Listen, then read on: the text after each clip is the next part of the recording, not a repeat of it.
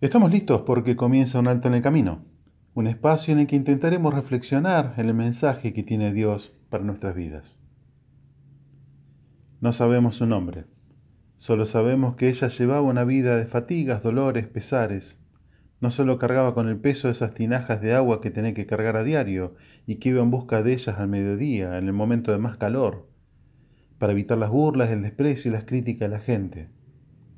Ella tuvo cinco maridos y ahora con el que estaba no era su marido, y eso pesaba, y la gente se lo hacía notar con desprecios. Ese día iba a ser distinto. Jesús estaba sentado junto al pozo y al verla llegar comienza a hablar con ella. Y aunque estaba mal visto que un hombre hable a solas con una mujer, y encima ella era samaritana, de la región de Samaria, pueblo que no se hablaba con los judíos, y Jesús le dice, dame de beber. La mujer le responde, ¿cómo? ¿Tú siendo judío me pide a mí de beber que soy mujer samaritana? Jesús le responde, si conocieras el don de Dios y quién es el que te dice dame de beber, tú le pedirías y él te daría agua viva. La mujer le dijo, Señor, no tienes con qué sacarla, y el pozo es hondo, ¿de dónde pues tienes el agua viva? Evangelio de Juan capítulo 4 versículo 10 al 11. Sabe, este diálogo podría ser el de cualquier persona en la actualidad. Vida con pesares, dolores, un pasado tormentoso, secuelas que dejó ese pasado y la pregunta de cuándo se va a terminar esta carga, este dolor. Jesús se presenta como solución a esos problemas y así como la mujer dijo, ¿con qué vas a sacar el agua de un pozo tan profundo? Hoy nos preguntamos, ¿cómo vas a resolver mis problemas? Y la respuesta sigue siendo la misma. Si conocieras el don de Dios, ¿Y quién es el que te dice dame de beber? Tú le pedirías y él te daría agua viva.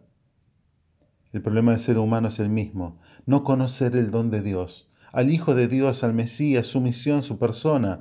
Dice el Evangelio de Mateo que Jesús, en su propia tierra, en Nazaret, no hizo muchos milagros. ¿La causa? La incredulidad de ellos. Mateo capítulo 13, versículo 58. La problemática que atraviesa muchas vidas, sus causas y consecuencias son las mismas. La incredulidad. Si conocieras el don de Dios, qué diferente sería todo. Hoy Jesús se presenta a nuestras vidas no para pedir que le demos de beber, pero sí para buscar ese lugar que se merece como Creador, como Salvador, ese lugar que lo honre en nuestros corazones, en nuestros hogares, con la promesa que nos dejó para aquellos que así hagan. Pidan y se les dará, busquen y hallarán, llamen y se les abrirá. Evangelio de Lucas capítulo 11 versículo 9.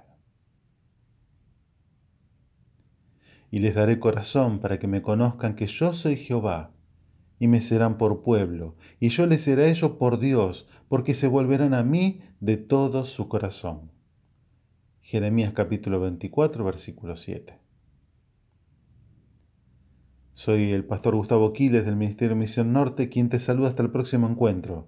Nuestras vías de contacto misión.norte.hotmail.com o al 3415-958-957.